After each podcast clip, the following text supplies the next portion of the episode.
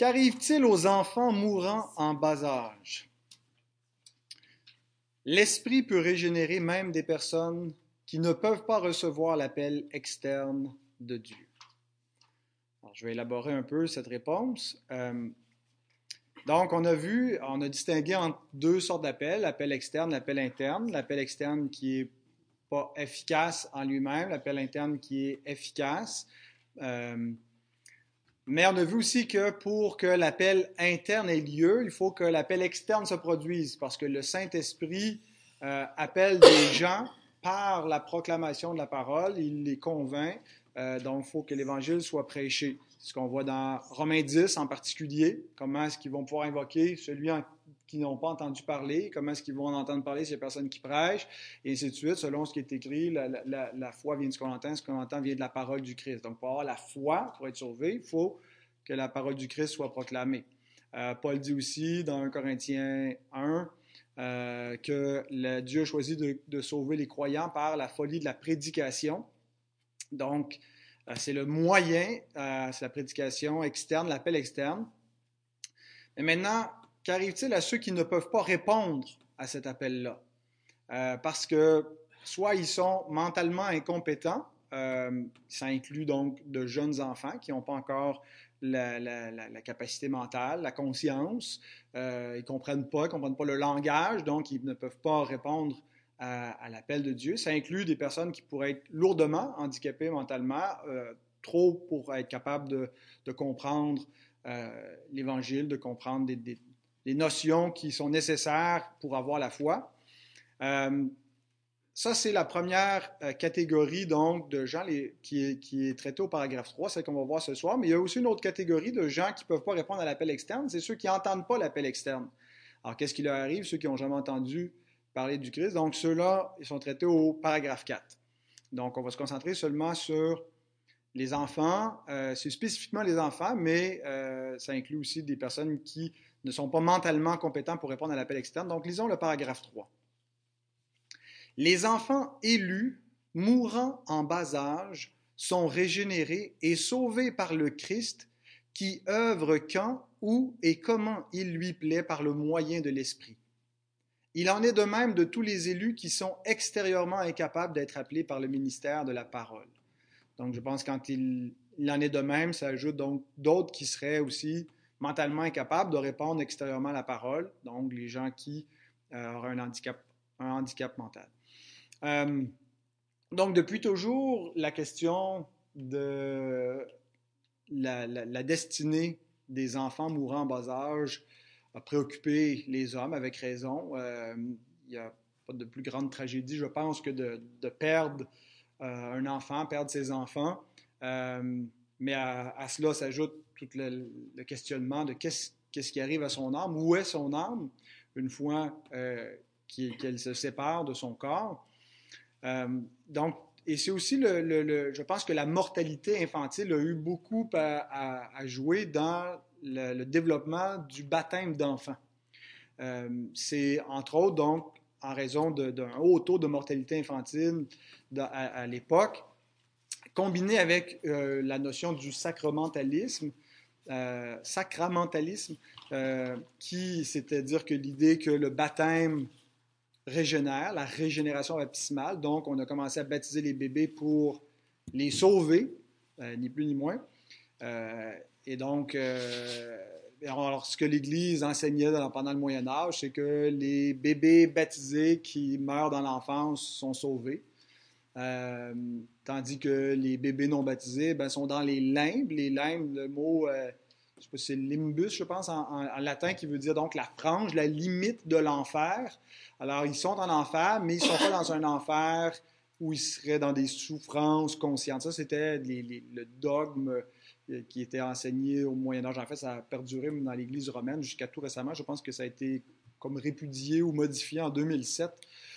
Euh, bien sûr, la réforme euh, a rejeté, donc, d'une part, le, sacramentalisme, euh, c'est-à-dire l'idée, donc, que l'homme est sauvé par les, sacrements, euh, et euh, elle a élaboré à la place l'Évangile via les sola, sola gratia, sola fide, donc, euh, sauvé par la grâce seule, par la foi seule. Maintenant, comment quelqu'un qui n'est pas en mesure d'exercer la foi peut être sauvé? C'était le, problème. Les catholiques romains, pour eux, le, sacramentaliste, ils sauvent les bébés, il n'y a pas besoin d'avoir la foi, c'est réglé. Maintenant, les réformés disent non, il faut exercer la foi pour être sauvé. Et la foi, donc, c'est quelque chose qui euh, implique une intelligence, une volonté. Euh, alors, comment? Qu'est-ce qui arrive avec les, les jeunes enfants? Alors, différentes réponses, mais commençons par ce qu'on sait. Euh, ce qu'on sait des enfants. On sait que les enfants, même si on les trouve tout cute, tout mignons, euh, et qu'on dit souvent qu'un enfant c'est pur, c'est bon, c'est faux. un enfant vient au monde pécheur. Euh, les enfants sont pécheurs en Adam. ils, héritent donc de la corruption d'Adam. On a vu donc quand on a examiné la, transmission du, péché au chapitre 6, euh, par génération naturelle, par l'imputation, donc de la faute du premier homme. Euh, donc, ils ne naissent pas neutres, ils naissent coupables. Euh, Jésus aussi nous dit que la corruption vient de l'intérieur, donc vient du cœur. Le cœur est déjà contaminé dès la naissance. Ce n'est pas la société qui, contamine, bien sûr, qu'elle peut amplifier, mais donc nous croyons que les enfants sont pécheurs dès la naissance et que la corruption est dans leur cœur et qu'elle se manifeste tôt ou tard. Et donc, on sait aussi que sans une régénération, sans la nouvelle naissance, la nature humaine demeure inchangée s'il n'y a pas une intervention de l'esprit. Jésus dit dans Jean 3, verset 6, Ce qui est né de la chair est chair. Donc, ce qui est né de la condition humaine, la nature humaine, reste dans cet état, dans cette nature-là, à moins de naître de nouveau, à moins que l'homme naisse de nouveau. Euh, et sans l'exercice de la foi, selon ce que l'Écriture nous, présente, il n'y aura pas de régénération du Saint-Esprit parce que l'Esprit, donc, la façon qu'il régénère, c'est lorsque l'Évangile est, prêché. Euh, il crée la foi dans le cœur euh, et c'est comme ça qu'il purifie le cœur. Donc, on voit par exemple dans Actes 15, 8 et 9, et Dieu qui connaît les cœurs leur a rendu témoignage en parlant des païens, en leur donnant le Saint-Esprit comme à nous. Il n'a fait aucune différence entre nous et eux, ayant purifié leur cœur par la foi. Ah, donc, bien sûr, ça s'applique aux croyants. Sans la foi, il est impossible de plaire à Dieu, Hébreu 11, 6. Euh, et on sait donc que sans appel externe, il n'y a pas de foi, parce que euh, la foi vient de ce qu'on entend, ce qu'on entend vient de la parole de Christ. Donc, certains concluent, tous les enfants qui meurent en bas âge sont perdus, parce que la seule façon que l'Écriture nous montre pour être sauvés, c'est la foi. Pas de foi, pas de salut pas de capacité d'exercer la foi, pas de capacité de recevoir le salut. Alors, à défaut d'être rassurante, cette position-là, elle a le mérite d'être cohérente et de, vouloir s'en tenir à des données bibliques les plus explicites, les plus claires. Mais est-ce qu'elle tient compte de toutes les données bibliques? Est-ce que la Bible ne présente pas des exceptions où Dieu accorderait sa grâce, son salut, sans repentance et sans foi?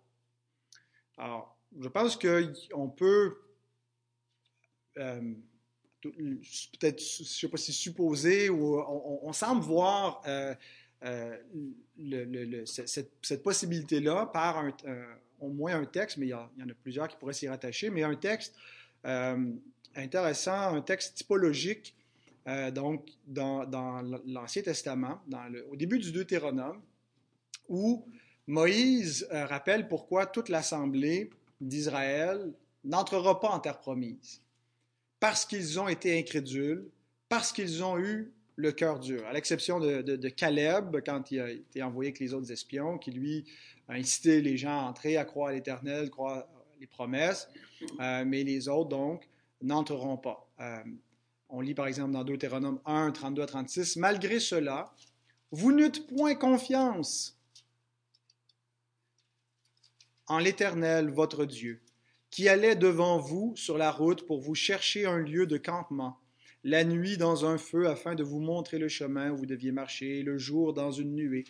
Et, mon texte disparaît, l'Éternel entendit le bruit de vos paroles, il s'irrita euh, et jura en disant, Aucun des hommes de cette génération méchante ne verra le bon pays que j'ai juré de donner à vos pères Excepté Caleb, fils de Jéphuné, il le verra, lui, et je donnerai euh, à, lui et à ses enfants le pays sur lequel il a marché parce qu'il a pleinement suivi la voie de l'Éternel. Donc, ils ont été incrédules, ils ont été le cœur dur. Mais dans le même contexte, Dieu déclare que c'est la génération suivante qui va donc prendre possession de la terre promise, qui donc est ici un, type, un symbole de la, vie éternelle, du paradis promis. Euh, et c'est pas parce qu'ils ne sont pas des pécheurs, c'est pas parce qu'ils ne sont pas les, fils de leur père, mais parce que Dieu ne leur impute pas la, faute. Euh, euh, parce que au moment où leur père avait le cœur endurci, eux, ils étaient dans l'enfance, dans l'innocence de l'enfance. Et on lit au verset 39 ceci Et vos petits-enfants, dont vous avez dit ils deviendront une proie, et vos fils qui ne connaissent aujourd'hui ni le bien ni le mal, ce sont eux qui y entreront. C'est à eux que je le donnerai et ce sont eux qui le posséderont. Alors, cette expression où Dieu, donc, décrit le statut des jeunes enfants comme ne connaissant ni le bien ni le mal. Ça ne veut pas dire qu'ils ne sont pas des pécheurs, ça ne veut pas dire qu'ils sont... Euh, ça veut dire que le péché semble ne pas leur être imputé avant l'âge de la raison. Euh, et donc, plusieurs théologiens croient que euh, avant l'âge de la raison, c'est-à-dire quand on est un jeune enfant qui ne connaît ni le bien ni le mal, le péché n'est pas imputé. Euh, il, y a, comme une, grâce qui est faite.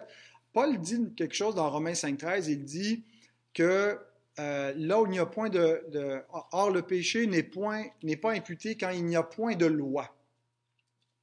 Est-ce qu'il peut y avoir une loi sans la conscience qui atteste cette loi? Euh, c'est un des arguments de Paul, la conscience qui est dans laquelle Dieu inscrit sa loi.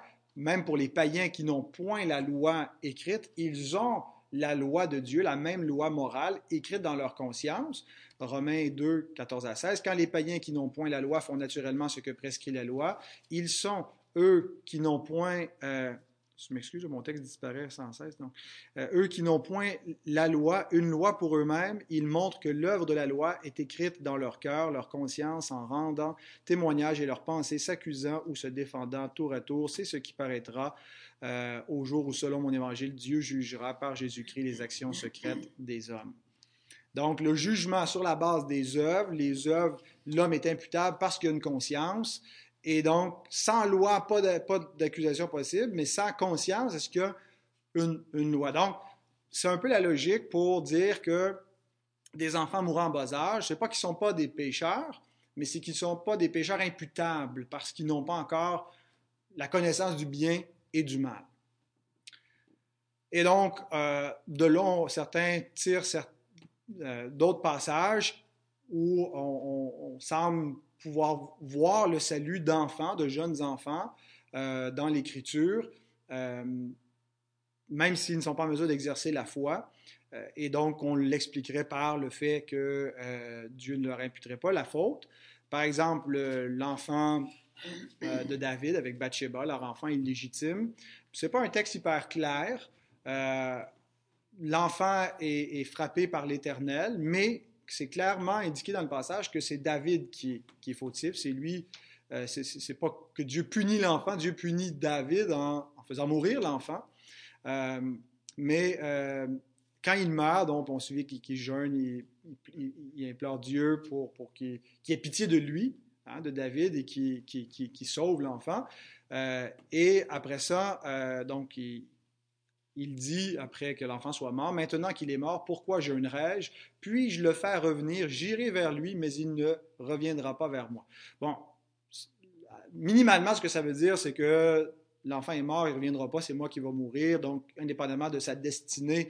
Euh, mais il semble que David ait trouvé un, certain réconfort néanmoins, parce qu'au début, quand le prophète Nathan vient le voir, il dit Dieu, Dieu te pardonne. Euh, et, donc, il y a oui, il y a un châtiment, même si Dieu le, pardonne, euh, lui pardonne sa faute. Euh, et donc, si Dieu lui pardonne, David a une espérance, une espérance de, se retrouver en présence de Dieu. Il n'est pas, dans le désespoir d'être euh, sous le châtiment éternel de Dieu. et donc, en disant, j'irai vers lui, est-ce que nous, David nourrit l'espoir de revoir son enfant, de le, de, le, retrouver donc dans la gloire? Ça, c'est pas dit explicitement, mais je pense qu'on peut le, supposer. Euh, on peut rapprocher aussi les textes où Jésus dit dans Matthieu 19, 14, Laissez les petits-enfants et ne les empêchez pas de venir à moi, car le royaume des cieux est pour ceux qui leur ressemblent. Euh, bon, ben, c'est pas de facto, certains, même les pédobaptistes utilisent ça pour dire euh, on doit baptiser nos enfants, ils viennent à Christ, mais il y a une disposition favorable du Seigneur qui semble être face, aux enfants euh, et quand il dit le royaume des cieux est pour ceux qui leur ressemblent, bon, c'est pas que les enfants sont, innocents euh, nécessairement. même, euh, c'était peut-être pas de, tout petits bébés ici, c'était peut-être des enfants un peu plus vieux qui venaient à lui, mais donc le, fait qu'il associe le royaume, l'héritage du royaume aux enfants, donc une suggestion aussi dans ce sens-là d'une grâce qui est accordée pour l'ensemble des enfants morts en bas âge. Euh, et une autre euh, catégorie de texte qu'on fait intervenir, c'est euh, que Christ a racheté des gens de toute tribu, toute langue, tout peuple, Apocalypse 5, 9, 7, 9, donc où, le peuple de Dieu proclame la gloire de l'agneau qui, qui a racheté donc des hommes de toute tribu, de tout peuple. Mais il y a des peuples et des, tribus qui ont disparu de la terre sans jamais avoir été atteints par l'Évangile. Euh, et donc, certains disent, mais si ils sont représentés, puisque Jésus a racheté de tout peuple, non pas racheté tout peuple, mais de tout peuple, des gens pris sur tous les peuples, toutes les langues euh, de la terre, bien, c'est peut-être parce que c'est par l'innocence d'enfants morts en bas âge qui sont euh, rajoutés au peuple de Christ. Alors, c'est difficile de trancher ce qui en est véritablement. L'Écriture n'est pas explicite sur la question.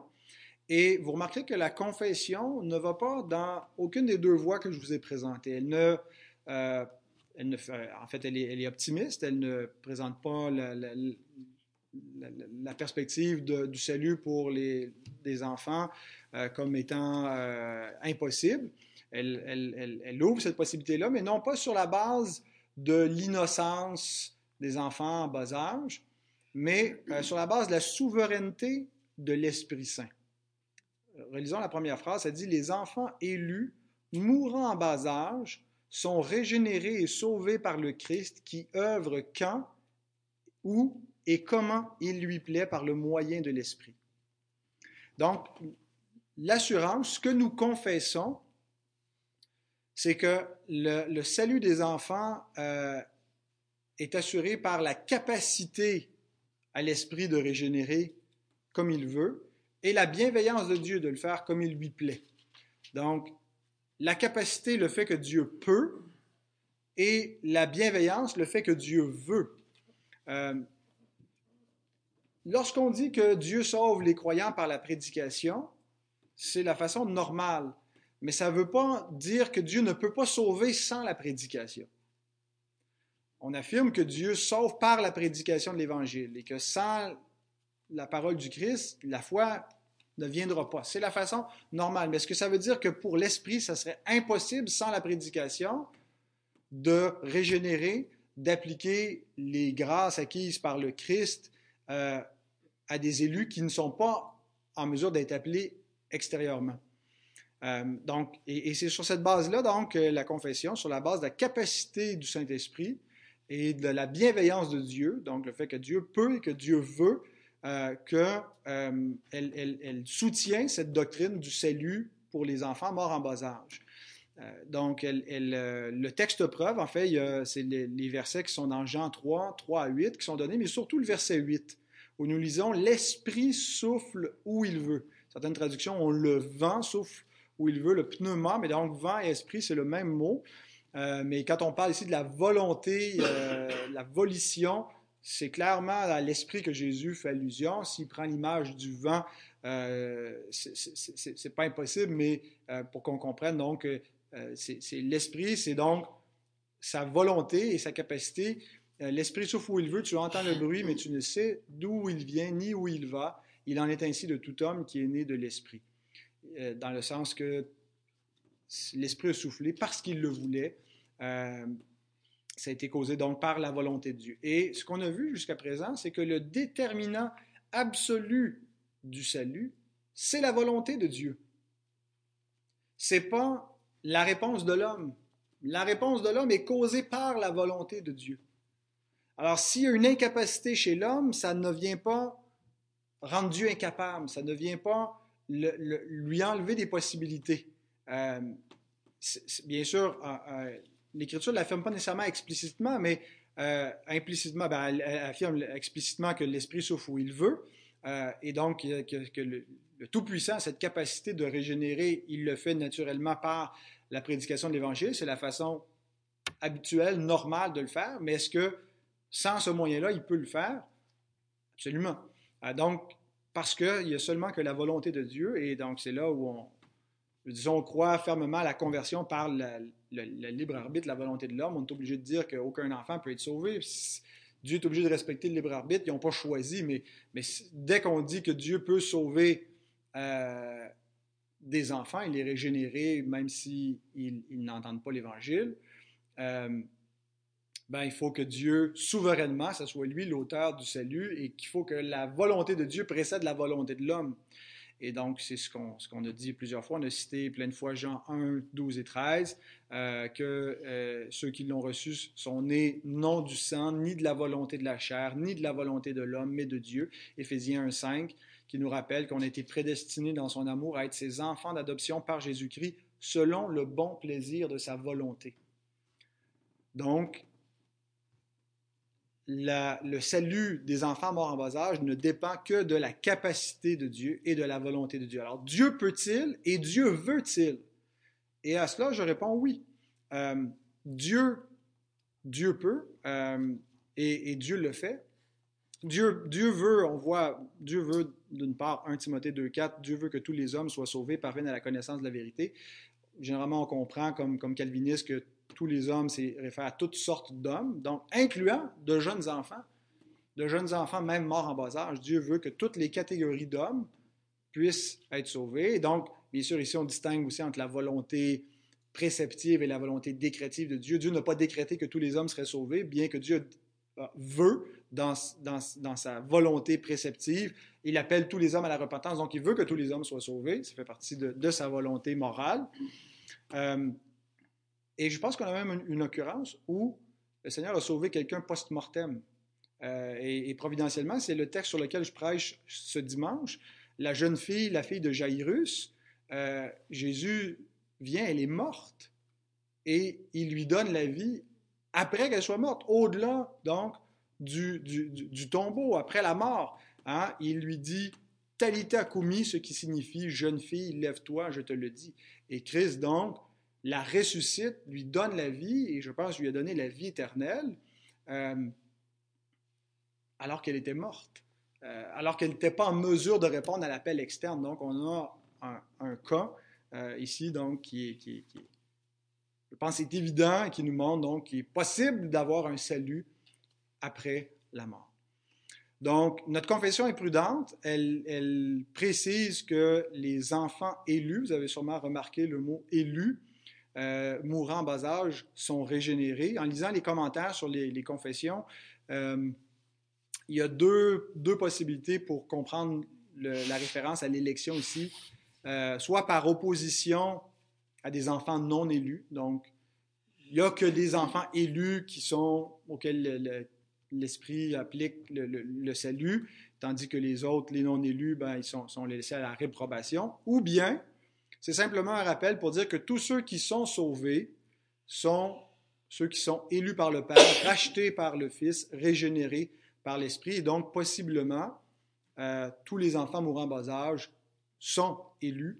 Euh, en fait, s'ils sont tous sauvés, c'est parce qu'ils ont tous été élus, qu'ils ont tous été rachetés par le Christ et qu'ils ont tous été régénérés par l'Esprit. Donc voilà, c'est à peu près euh, le plus loin qu'on peut aller sur la, base des données bibliques. Je pense qu'on a quand même euh, connaissant la grâce de notre Dieu et ses entrailles de miséricorde euh, pour euh, quelques personnes d'entre nous qui ont perdu de jeunes enfants, espoir et, raison de, prendre confiance dans le, dans le Seigneur, dans sa grâce, dans sa miséricorde infinie. il n'est pas dans l'incapacité de les sauver et il n'est pas non plus dans le, le, le refus de le faire. Il est bon et il le peut.